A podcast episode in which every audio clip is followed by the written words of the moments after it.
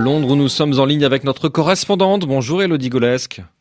Bonjour. Alors Elodie, on ne va pas parler ce matin de ce qui agite la presse et les tabloïds britanniques euh, ce matin, à savoir euh, l'annonce de la campagne euh, de la grossesse de la campagne de Boris Johnson. Non, non, on va parler de quelque chose de, de plus sérieux, la renationalisation partielle des chemins de fer en Grande-Bretagne. C'est même la deuxième fois en deux ans qu'un gouvernement conservateur prend une telle décision. Cette fois-ci, cela concerne le réseau du nord de l'Angleterre.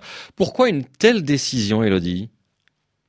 Eh bien parce que le service fourni par les compagnies privées n'était pas assez bon, tout simplement. Retard, annulation ou problème d'infrastructure, le réseau ferroviaire britannique est souvent critiqué ici au Royaume-Uni. Euh, il y a même un site internet, figurez-vous, qui permet de connaître la probabilité qu'un train soit en retard en s'appuyant sur les données de l'an dernier de plus de 2500 gares dans le pays.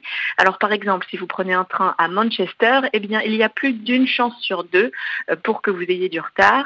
Au-delà de ça, il y a aussi le coût des billets trop élevé selon les usagers. Euh, d'après un sondage de l'Institut YouGov, 56% des Britanniques se disent en faveur d'une nationalisation. Conséquence, la compagnie Virgin Train East Coast avait déjà été renationalisée en 2018 et aujourd'hui c'est donc Northern qui redevient public. Redevient parce que les, chemins de fer n'ont pas toujours été privés au, au Royaume-Uni, Elodie. Exactement, c'est même plutôt récent. Dans les années 90, c'était le gouvernement euh, de John Major qui avait décidé de privatiser le réseau ferroviaire. L'idée à l'époque, c'était d'apporter une meilleure qualité de service grâce à la concurrence. Mais de 1948 à 1997, eh bien, c'était une seule et même entité qui gérait tout le réseau ferroviaire, la British Rail. Et c'est notamment à cette époque que le train à vapeur a été remplacé par des trains roulant au diesel ou à l'électrique. Mais après 1997, année de la privatisation, le réseau ferroviaire britannique a été découpé et réparti entre 27 compagnies différentes. Et c'est bien là le problème. Le réseau est segmenté, géré et entretenu par toutes ces différentes entreprises avec une vision individuelle plutôt que globale du réseau. Alors, euh, deux branches du réseau nationalisées en deux ans. Est-ce que le gouvernement de Boris Johnson a prévu de continuer sur cette voie, de nationaliser à nouveau euh, l'intégralité des chemins de fer? Eh bien, comme en France, le sujet des transports et notamment des trains est très pris à cœur euh, ici par les Britanniques, et cela en fait évidemment un sujet très politique. Euh, la renationalisation, c'était d'ailleurs au cœur du programme du Parti travailliste de Jeremy Corbyn, et Boris Johnson reprend l'idée à sa façon. Euh, le Premier ministre souhaite en fait mettre en place une réforme afin de créer une seule et unique entité pour gérer le réseau.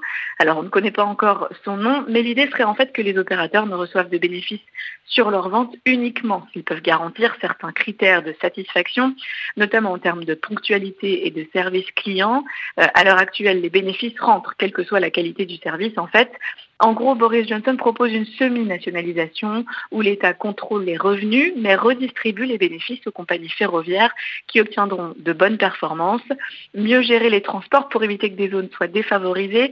Il faut se rappeler que c'est aussi le cheval de bataille de Boris Johnson qui souhaite notamment mieux desservir le nord de l'Angleterre pourquoi le Nord? Eh bien parce que c'est justement là où il a obtenu le plus de voix et qu'il a pu récupérer des sièges de l'opposition lors des élections, de décembre dernier. Merci Elodie Goulesque, correspondante de RFI à Londres.